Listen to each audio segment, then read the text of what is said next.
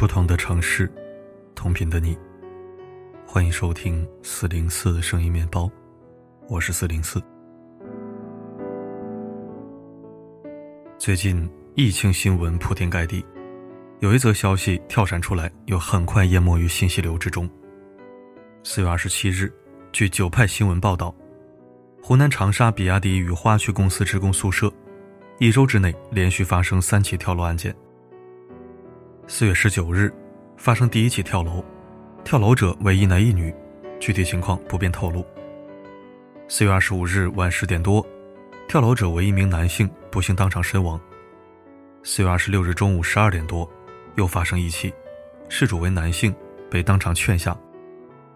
后经警方确认情况属实，跳楼者是工厂员工，都是年轻人。到底是什么原因？遇到什么问题？导致这些年轻人做出这样的举动。除了第一、第三起案件仍在侦查中外，第二起跳楼事件，警方找到了逝者遗书。原因是这名逝者染上赌博恶习，导致巨债，心里难以承受，最终选择轻生。他们本该有大好灿烂的人生等待着他们，现在一切美好的想象都被突然画上休止符，令人唏嘘，深感可惜。互联网是有记忆的，比亚迪一周三起跳楼案件，令人想起十几年前另一起案件——富士康连环跳楼案。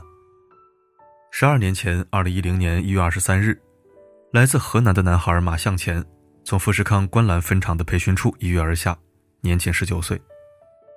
接下来的几个月当中，又有十二名富士康员工相继跳楼自杀。这些轻生的逝者，最年轻的只有十八岁。富士康也因连环跳引起社会广大关注。后续调查，跳楼者大概分成三种：精神障碍者、男女情感和家庭问题者、意图自杀者。前两种都很好理解，很多人对意图自杀者持有问号。据调查报告显示，从手机简讯和现场遗书了解，死者生前与家乡联系提到，要亲友在他们自杀后可到富士康要求抚恤金。十几年前。富士康员工一个月基本工资是九百元，加上加班费后是一千五百元，而跳楼后的抚恤金是百万元，这是他们奋斗一辈子也达不到的一笔巨款。这些年轻人选择铤而走险，抱着牺牲一人造福全家的念头，他们走上了楼顶，结束年轻的生命。针对男女情感问题，调查报告显示，自杀者跳楼前和男女朋友有激烈争吵，一时冲动就跳下去了。除了以上心理原因，造成这一社会现象，还有一个原因是严苛的工作环境。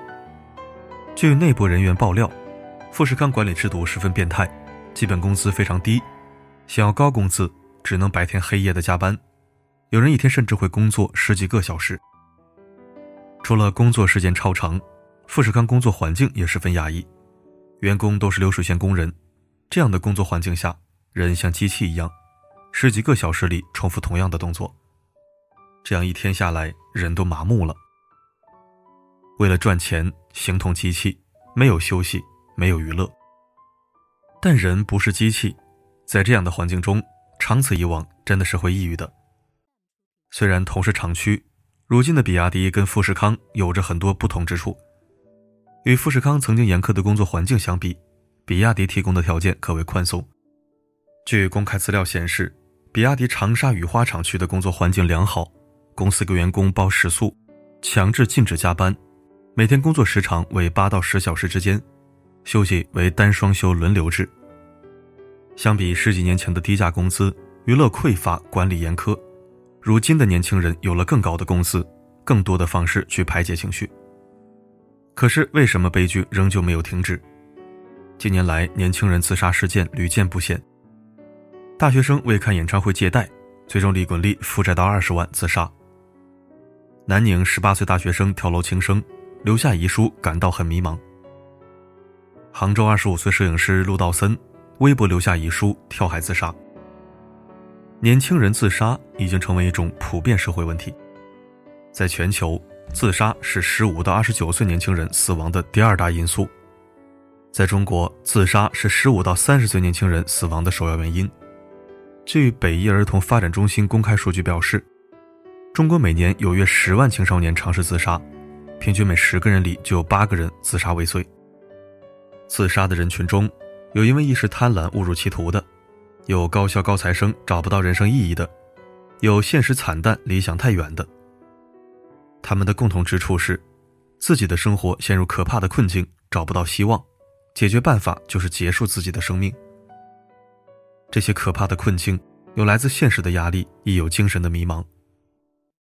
现在的年轻人到底怎么了？圆桌派曾有一个讨论，很好的给出了这个问题的答案：一是贫乏，二是有知。所谓贫乏，是一种认知的贫乏，也是自身的局限性。来自二三线城市的年轻人，因为自身的局限性，他们苦于拼尽全力也改变不了自己的命运。贫乏导致了对自身无法改变的沮丧、失望。所谓有知，即互联网的普及，让各个阶层的生活一览无余，让年轻人以为那些琳琅满目的生活方式就是生活该有的样子。有之导致他们被灌输一种价值观，是一种以世俗成功为唯一导向的价值观。这种价值观越单一，他们对现状越不满。节目中，陈丹青分享自己早年的经历：当他在做知青的时候，被分配到一个村子，那里什么都没有，每天只有通过无线电听到来自北京、上海的消息。他的第一反应就是，这些生活目前离自己太遥远了，自己短期内不可能过上这种生活。虽然当下物质和精神的双重贫瘠给他带来了挫败感，但幸运的是。陈丹青还可以通过奋斗摆脱当下这种情况，这就成为了一种活着的动力。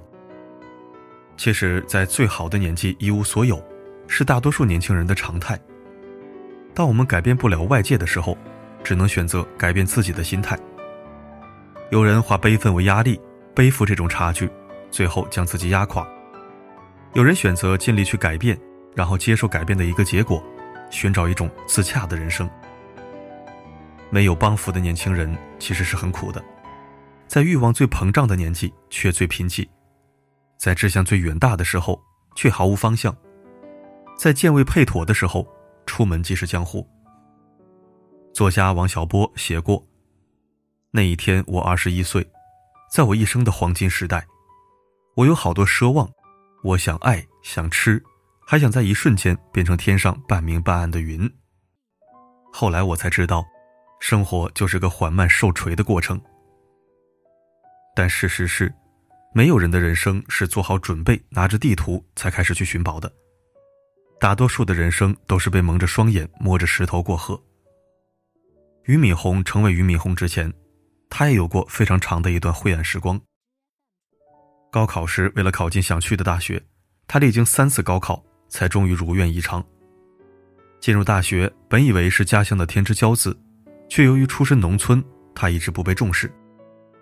看到心仪的女孩也不敢追求，只能远远眺望。即使是后来创业成为了老板，俞敏洪也经常在两位合伙人面前低人一等，点头哈腰，只为能够留下有能力的人。二零零三年非典，新东方遭遇最大危机，公司现金流和报名人数发生锐减，学校停课，学费退还。面对如此危机。俞敏洪一夜白头。原本他可以申请破产清算，将一身压力转移，但是他没有，他选择承担，想办法解决。他四处周旋，到处求人，终于带着新东方慢慢迈过了这个坎。哪怕那些看起来很厉害的人，也曾有一段暗淡时光。顺风顺水只是奢求，曲折坎坷才是人间常态。大佬如此。普通人亦如是，生而为人，谁都有撑不下去的那一刻。她是独自带着两个孩子的母亲，在送孩子上学的途中，想着最近的琐事和压力，想到自己谁也不能依靠，只能靠自己，忍不住崩溃大哭。但是看着孩子稚嫩的面庞，又觉得无论如何要打起精神。哭完之后，擦擦眼泪，接着送孩子上学。成年人的世界不仅有千斤重担，也有内心软肋。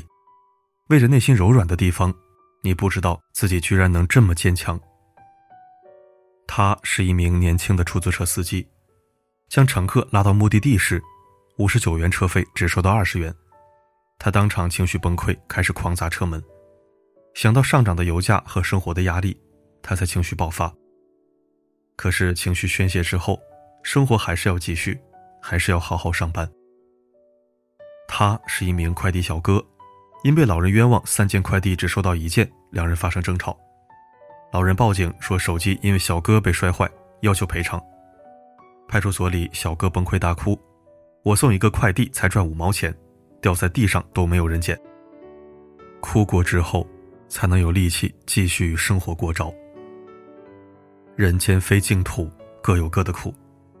面对生活的考验和刁难，逃避放弃不是办法，面对承担才是生命的意义。杨绛说过：“每个人都会有一段异常艰难的时光，生活的压力、工作的失意、学业的压力、爱的惶惶不可终日。挺过来的，人生就豁然开朗。”挺不过来的，时间也会教你，怎么与他们握手言和。所以不要害怕人生的每一次低谷，迈过去是故事，迈不过去是阅历。凡所经历都有意义。所谓强者，不是处于多高的地位，不是拥有多少金钱，而是人生的暴风雨过后，那个重新站起来的自己。听过一句很扎心的话。我们都是跳过无数次楼的人，只是在自己的精神世界里。生而为人，没有谁的人生不辛苦，没有谁的一生不曾遭受过重击。成年人的世界，每一天都是劫后余生。那些难到挨不过去的时刻，告诉自己再坚持一小会儿。事情坏到不能再坏的时候，鼓励自己一切都会好起来。因为人生就是如此，有些事不是看到希望才去坚持，是因为坚持了才能看到希望。只要自己不出局，只要你不选择放弃，没人可以让你关机重启。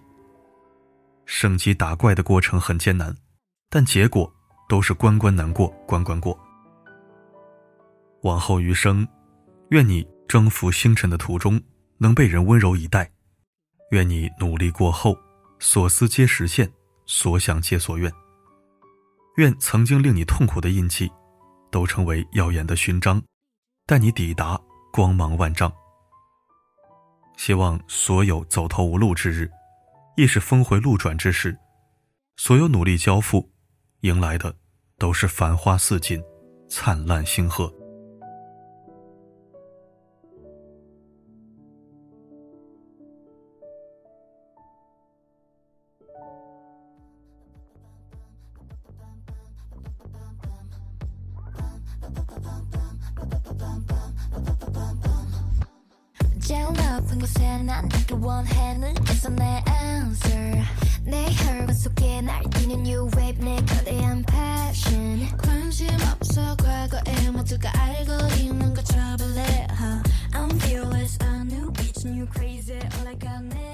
感谢收听。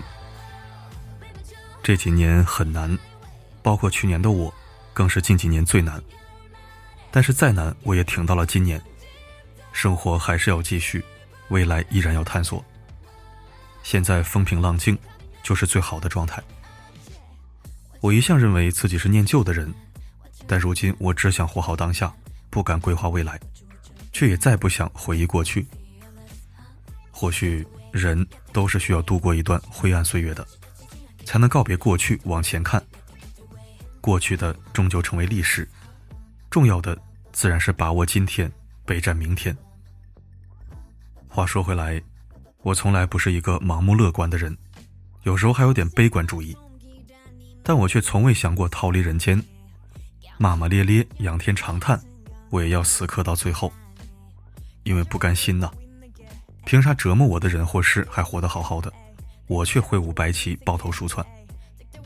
憋屈，太憋屈了，我不能憋屈死，我得让算计我的人也不好过。于是乎，就倔强的选择了好好活着。活着，一切还有机会；逃走，那可就真的翻不了盘了。好了，今天的分享就到这里。我是四零四，不管发生什么，我一直都在。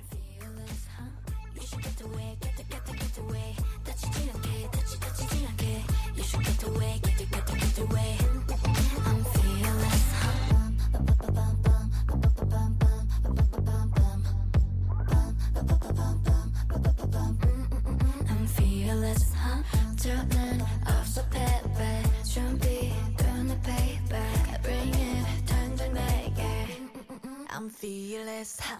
What you looking at? What you what you looking at? What you looking at? What you what you looking at? What you looking at? What you what you looking at?